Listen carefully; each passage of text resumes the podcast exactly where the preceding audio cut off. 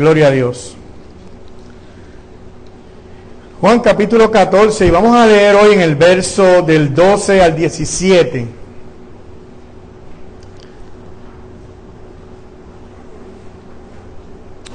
Gloria a Dios.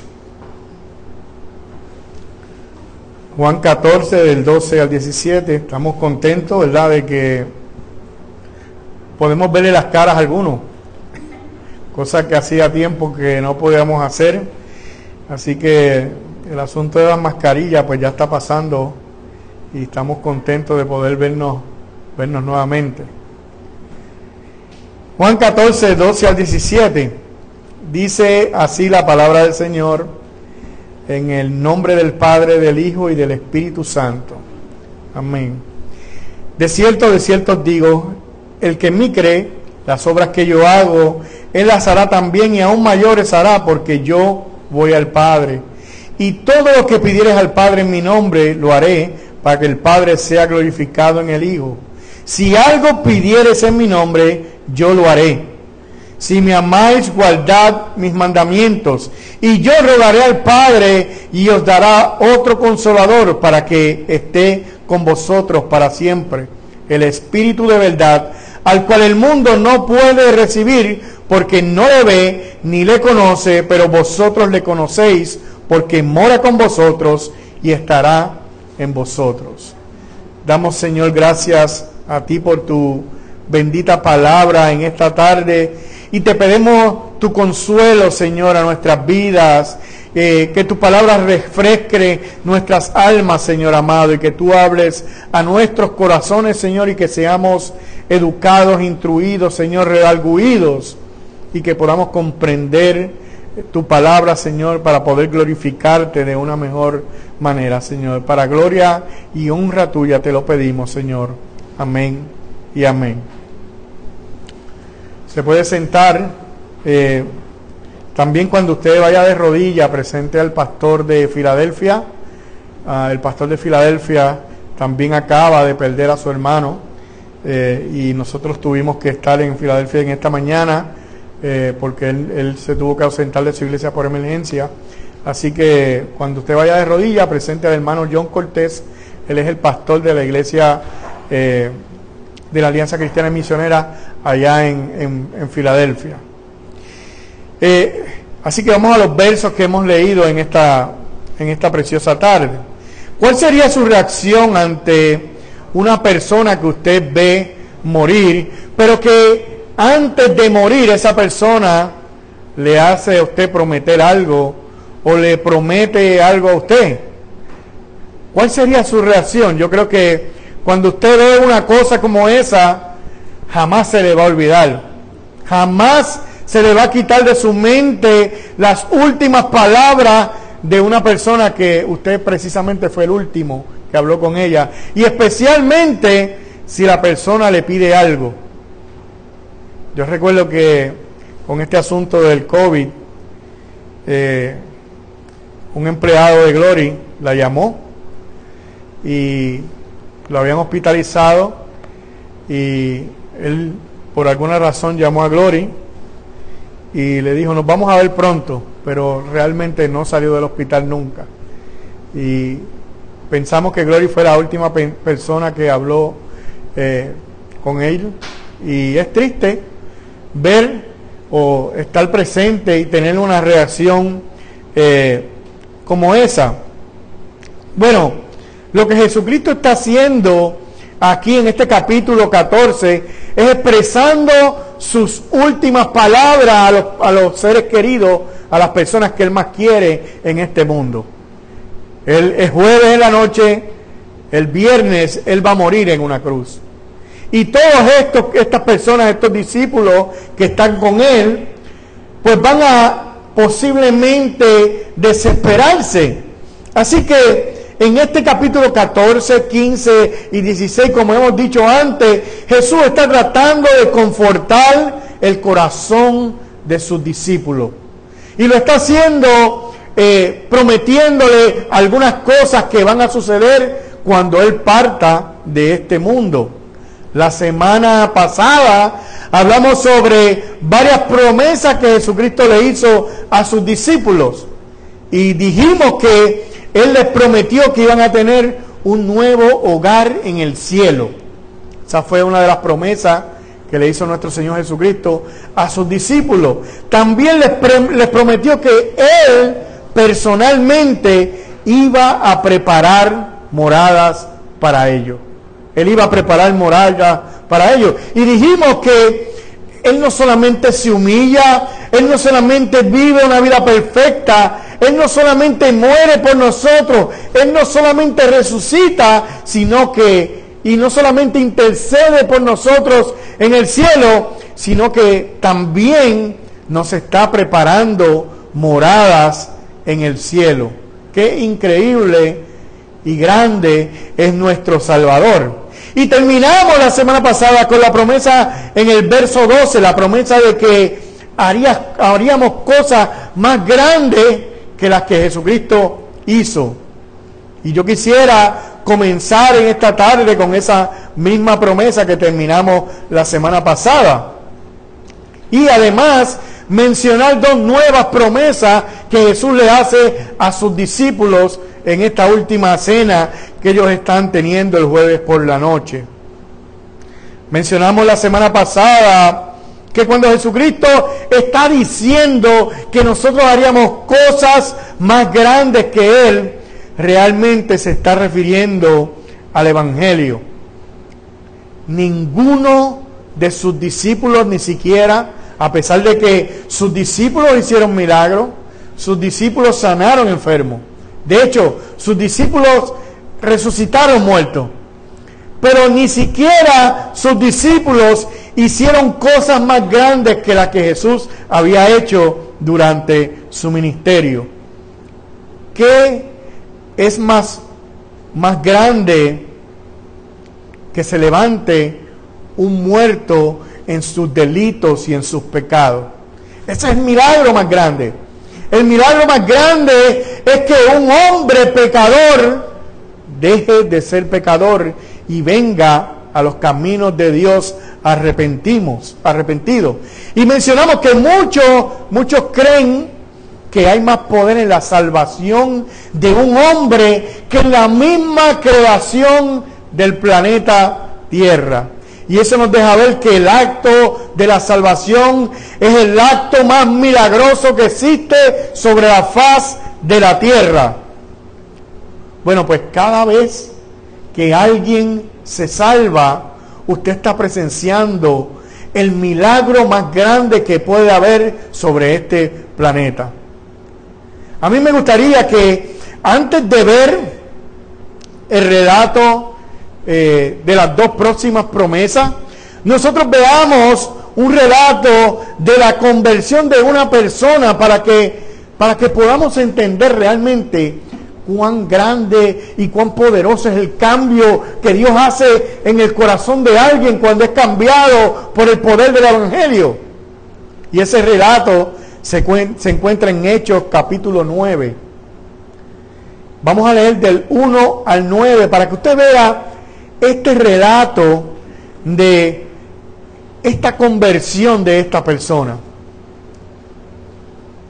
Dice, Saulo, respirando aún amenazas y muerte contra los discípulos del Señor, vino al sumo sacerdote y le pidió cartas para las sinagogas de Damasco, a fin de que si hallase algunos hombres o mujeres de este camino, los trajere presos a Jerusalén.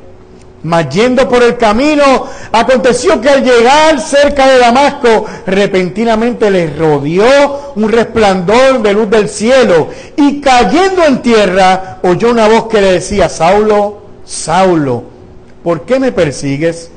Y dijo, ¿quién eres, Señor? Y le dijo, yo soy Jesús, a quien tú persigues. ¿Dura cosa te dar cosas contra el aguijón? Él temblando y temeroso dijo, Señor, ¿qué quieres que yo haga? Y el Señor le dijo, levántate y entra en la ciudad y se te dirá lo que debes de hacer. Y los hombres que iban con Saulo se pararon atónitos oyendo la, oyendo la verdad la voz, mas sin ver a nadie. Entonces Saulo se levantó de tierra y abriendo los ojos no veía a nadie, así que levantándole por la mano le metieron en Damasco, donde estuvo tres días sin ver y no comió ni bebió. Así que aquí vemos el relato increíble de la conversión de Pablo. Y si usted lo ha hecho, esta no es la primera vez, la única vez, perdón, que este relato es contado aquí.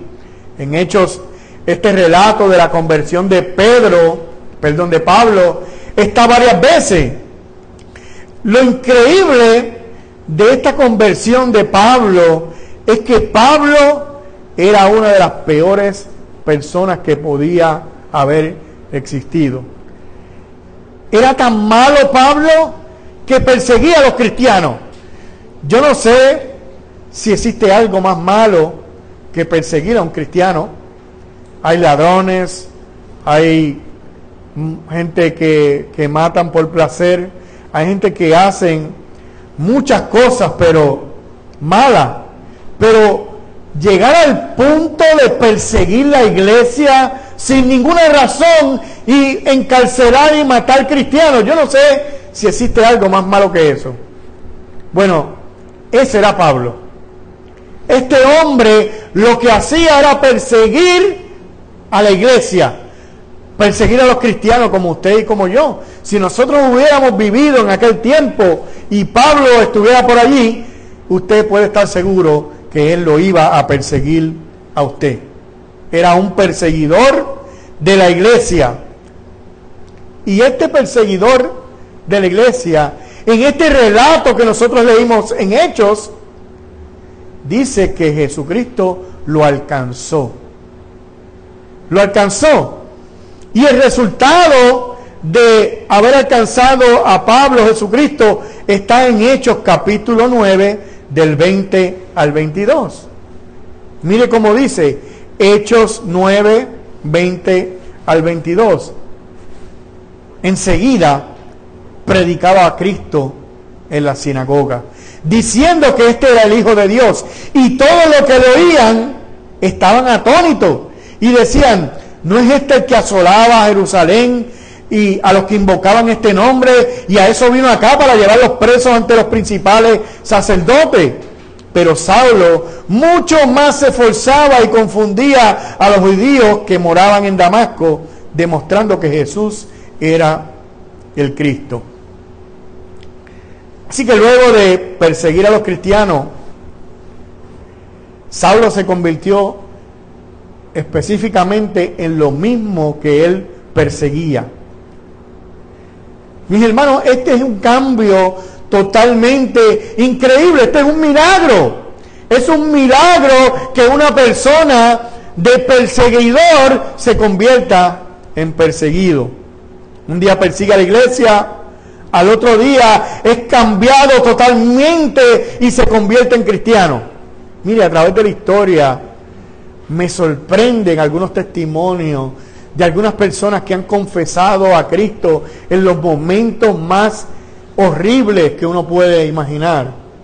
Yo escuché una historia de una persona que era el que se encargaba de matar a los que eran condenados a la muerte. Y, esta persona, verdugo, esta persona al ver la fe de aquel que estaba muriendo o que iba a morir,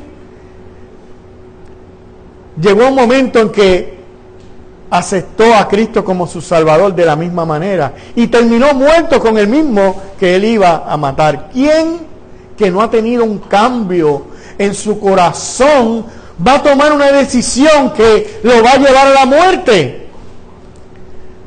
Bueno, pues Pablo lo hizo.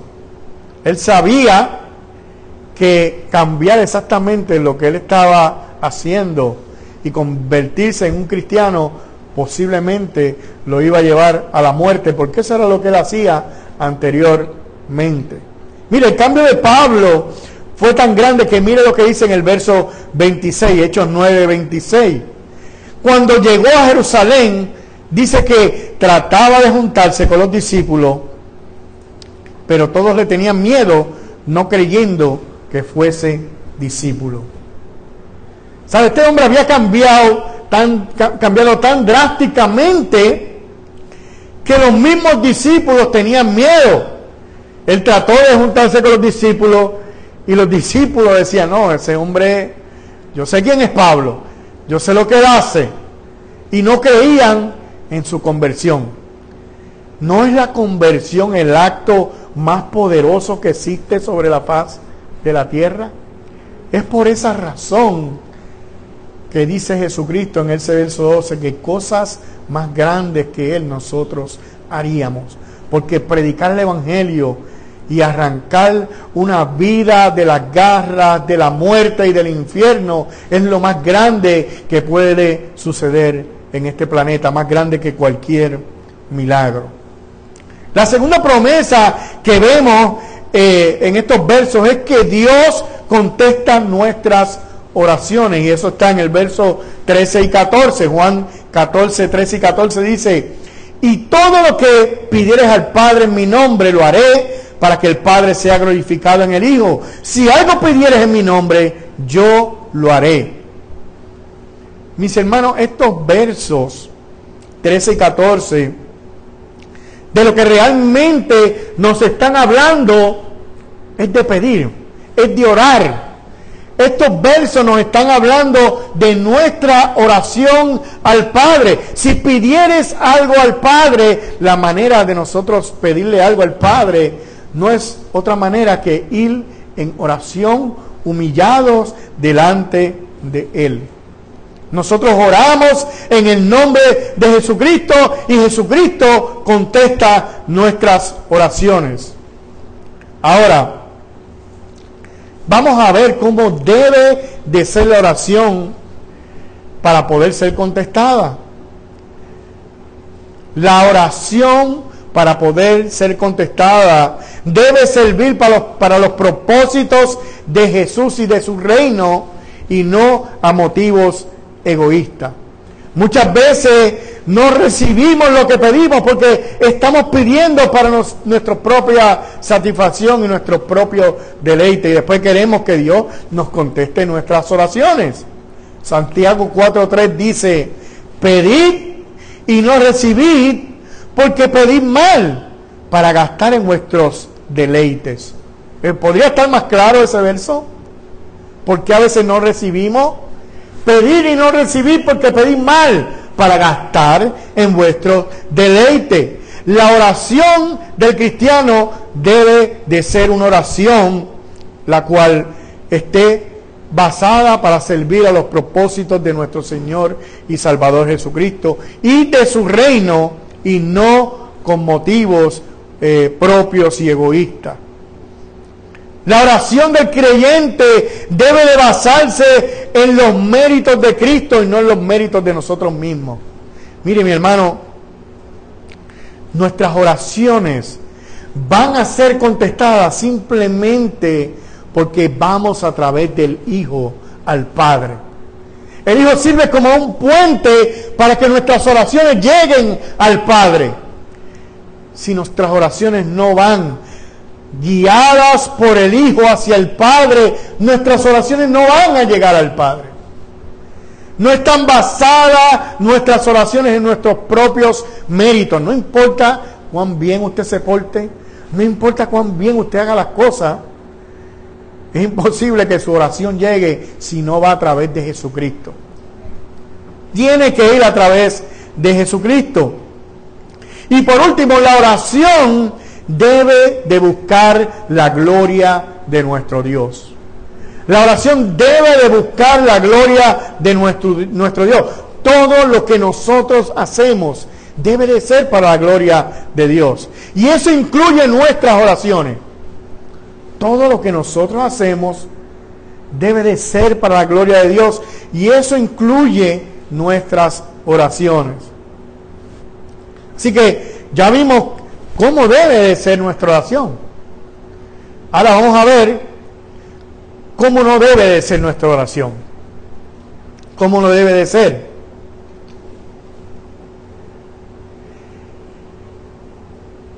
Muchos cuando leen este texto lo usan como un amuleto entendiendo que Dios le va a dar exactamente todo lo que pida. Bueno, pues nuestra oración no va a ser pensando en que la palabra en el nombre de Jesús es un amuleto que va a contestar todas nuestras oraciones. Eso no es lo que realmente está diciendo el verso. Algunos usan en el nombre de Cristo y pensando, piden lo que sea y al último dicen en el nombre de Cristo Dios me va a contestar. Como si fuera esto un amuleto. O como si esto fuera una máquina de refresco que usted le echa una peseta y entonces usted recibe su refresco. No, el nombre de Jesucristo no es un amuleto. Todo lo que nosotros pedimos debe de estar alineado con la voluntad de nuestro Dios. Todo lo que nosotros pedimos debe de estar alineado con la voluntad de nuestro Dios. Mire lo que dice Primera de Juan 5:14. Primera de Juan 5:14 dice, "Y esta es la confianza que tenemos en él, que si pedimos alguna cosa conforme a su voluntad, él nos oye." Entonces, ¿qué va a suceder si pedimos algo que no está conforme a su voluntad? No nos va a oír.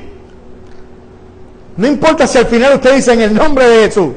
Mire, si no está conforme a la voluntad del Señor, Él no nos oye, Él no nos va a escuchar. Así que si nosotros vamos a pedir algo, debe de estar alineado con la voluntad del Señor. No podemos ir a Dios tampoco dándole órdenes como hacen algunos. Una oración no es una manera de darle órdenes a Dios. Ahora dicen algunos. Y lo reclamamos y lo decretamos. Mire mi hermano, cuando usted va delante de Dios, en oración es una manera de ir humillado ante Dios y pedirle algo por lo cual nosotros no somos merecedores. Usted sabe que usted y yo merecemos el infierno por ser pecadores, por haber pecado contra un Dios santo. Y cuando nosotros vamos en oración, debemos de ir humillados delante de Él, arrodillados, clamando, Señor, yo sé que yo no merezco esto. Yo sé que no soy digno de tu misericordia. Yo sé que he fallado muchas veces.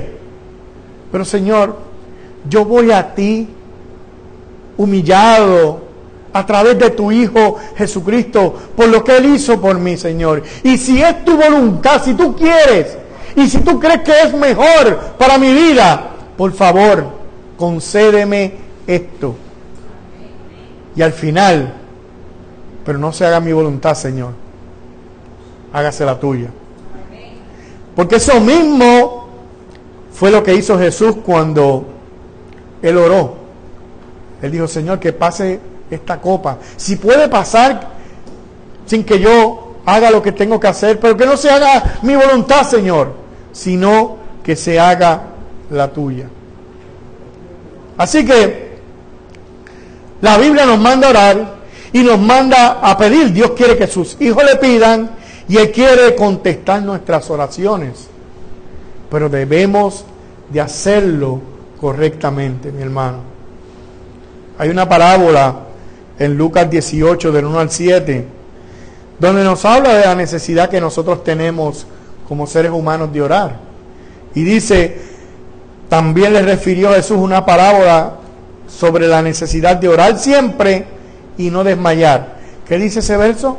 Orar siempre y no desmayar.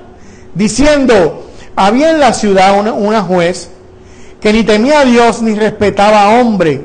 Había también en aquella ciudad una viuda, la cual venía a él diciendo, hazme justicia de mi adversario.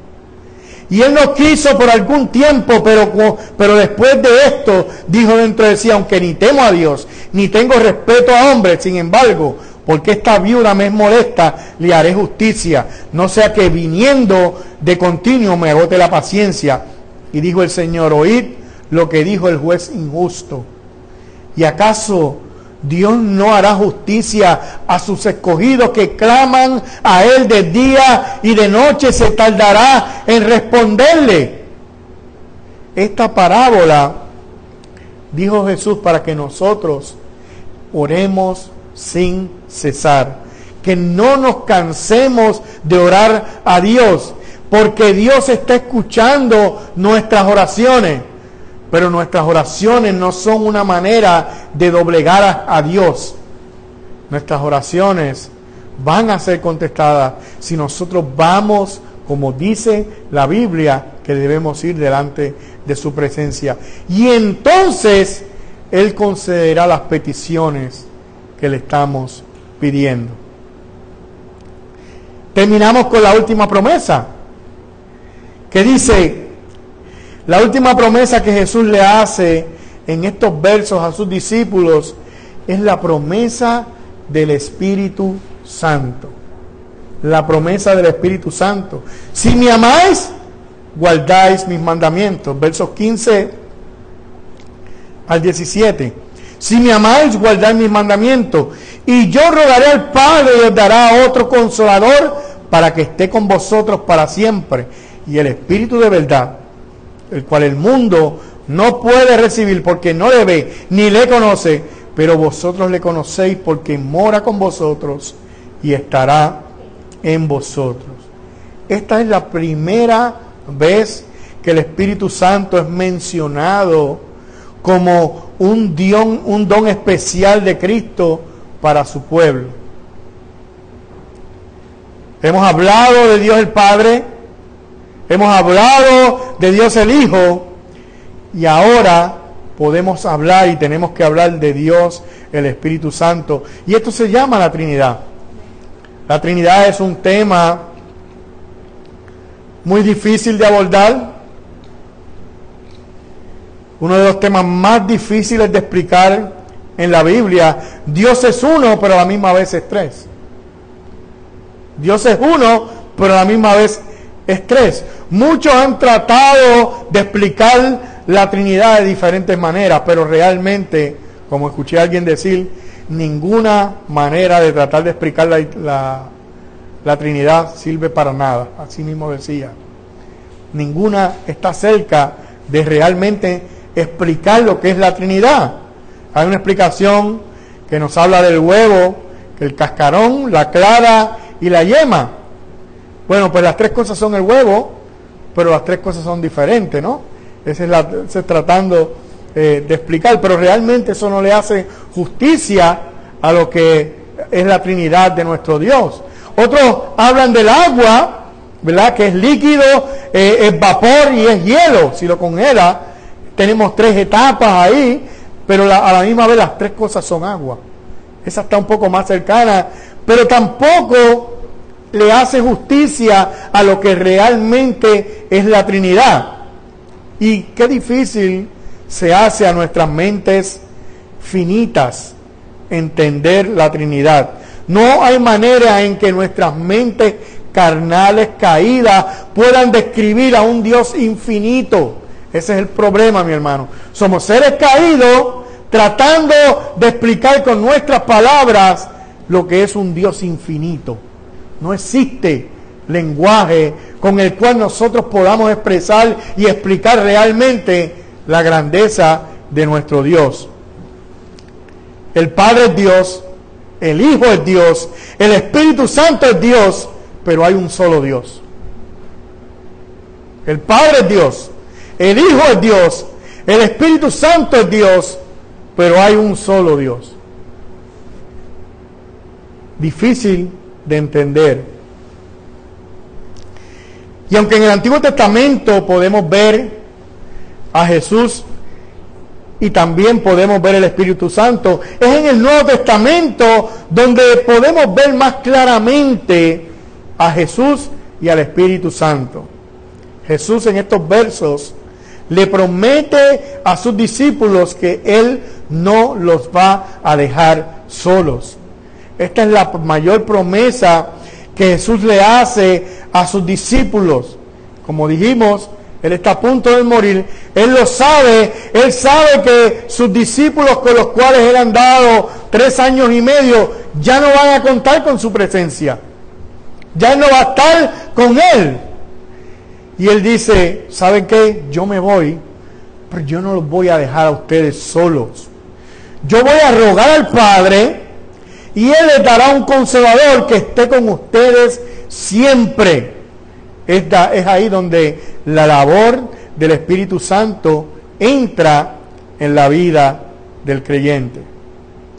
El Espíritu Santo no es un poder ni es una fuerza como algunos lo catalogan, eh, los testigos de Jehová dicen que el Espíritu Santo es una fuerza. Pero la palabra otro indica uno como yo que ocupará mi lugar y hará mi trabajo exactamente igual a Jesucristo. Y es triste ver hoy en día cómo muchos se refieren al Espíritu Santo como una sensación mística, como una cosquillita, como una sensación de alegría. algunos se les paran los pelos y dicen sentir la presencia del Espíritu Santo. Porque algunos lo único que piensan que ese es el Espíritu Santo. Otros hablan del Espíritu Santo como algo que viene y se va. Hay un corito que dice, Espíritu Santo, lléname, lléname de tu amor. Ven, ven, ven, Espíritu Divino. Ya Él vino. El Espíritu Santo ya vino. Bueno, nosotros estamos llamando al Espíritu Santo que ya vino. En la Biblia dice que cuando nosotros creímos, cuando nosotros creímos, fuimos sellados con el Espíritu Santo. Cada creyente que ha sido salvado ha sido sellado con el Espíritu Santo de Dios. Efesios 1, 13 y 14. En él también vosotros, habiendo oído la palabra de verdad, el evangelio de vuestra salvación, y habiendo creído en él, fuiste sellado con el Espíritu Santo de la promesa, que es las arras de nuestra herencia hasta la redención de la posesión adquirida para la alabanza de su gloria. Así que cada creyente en todas las partes del mundo que ha creído ha sido sellado con el poder del Espíritu Santo. Quisiera terminar con un ejemplo de la obra del Espíritu Santo y una ilustración. Un ejemplo de la obra del Espíritu Santo y una ilustración. El ejemplo de la obra del Espíritu Santo es con sus discípulos. Estos discípulos que están aquí, que Jesucristo les está hablando eh, en este momento, en esta mesa, jueves por la noche, van a salir corriendo, huyendo despavoridos, como cobardes cuando Jesús es arrestado. Y hay una diferencia entre los mismos discípulos que están aquí con Jesucristo y los mismos discípulos luego de haber recibido el Espíritu Santo o que el Espíritu desciende el día de Pentecostés en Hechos capítulo 2. Después de esta cena, los discípulos salen corriendo para salvar sus vidas. Pedro le niega tres veces Inclusive a estos discípulos se le hizo bien difícil creer en la resurrección de Cristo. Uno de ellos dijo, hasta que no ponga mi dedo en la mano, yo no voy a creer. Y en su costado, uno de ellos. Pero luego de recibir el Espíritu Santo, estos discípulos fueron totalmente diferentes hombres valientes que llevaron el mensaje del Evangelio a diferentes lugares y la mayoría de ellos murió como mártires. Fueron asesinados. Solamente uno no fue asesinado, porque trataron de asesinarlo y no, no lo pudieron lograr. Pero todos los demás fueron asesinados. De hecho, hay una historia que no sé cuán cierta sea, pero es lo que dicen algunos, algunos comentaristas de que Pedro se negó a morir crucificado porque lo iban a crucificar. Y él dijo, yo no merezco ser muerto como mi maestro. Y entonces lo crucificaron al revés. Pidió ser crucificado eh, boca abajo. Eso es lo que dicen alguno, pero podemos ver realmente el cambio que hace el Espíritu Santo en la vida de las personas cuando llega a esas personas. Antes y después. Cambio increíble. Solamente en los cristianos mora el Espíritu Santo, mi hermano. El mundo no puede entender esto. El mundo no puede entender que el Espíritu Santo more en los creyentes. Por eso es que el verso que leímos, en el verso 17, dice, el Espíritu de verdad, el cual el mundo no puede recibir porque no le ve ni le conoce, pero vosotros le conocéis porque mora con vosotros y estará con vosotros. Así que hay una promesa aquí de que Jesucristo no va a dejar solo a los discípulos, sino que va a enviar al Espíritu Santo quien los va a guiar. Y ese Espíritu Santo nos guía hoy en día a nosotros también. El mismo Espíritu Santo que guió a los discípulos hoy en día mora en cada creyente. Cada creyente convertido, como dice Efesios, es sellado con el Espíritu Santo de Dios. Termino con esta ilustración. Dice que en Japón existe una muy curiosa invención que consiste en tablillas delicadas de madera o de paja las cuales por medio de cierto procedimiento, cuando se ponen en una vasija con agua, se extienden y forman flores y otras figuras de vivos colores. Al ponerlas en un recipiente, están secas completamente y no se puede saber qué figura son, pero tan pronto como el agua toca parece que se les inyecta vida y se transforman en una figura de extraordinaria belleza. Dice esta ilustración, de parecida manera obra el Espíritu Santo con su poder. Cuando el alma humana está fría, seca y recibe el Espíritu Santo, adquiere un celestial entusiasmo y se presenta nueva, lozana, hermosa y dispuesta a ser con Dios una bendición para el mundo. Qué bonita ilustración de lo que hace el Espíritu Santo en nuestras vidas. Más adelante nosotros continuaremos hablando un poco más sobre el Espíritu Santo, porque los versos que siguen también nos habla sobre el Espíritu Santo. Pero como nosotros hacemos todos los domingos, siempre llamamos a aquel que no ha conocido a Cristo a que le conozca. A que venga a los pies de aquel que vino a salvar nuestras vidas. A que podamos entender que Dios envió a su Hijo a morir por nuestros pecados. Y que cuando nosotros venimos a Cristo, podemos disfrutar de estas mismas promesas que Jesucristo le está haciendo a los discípulos.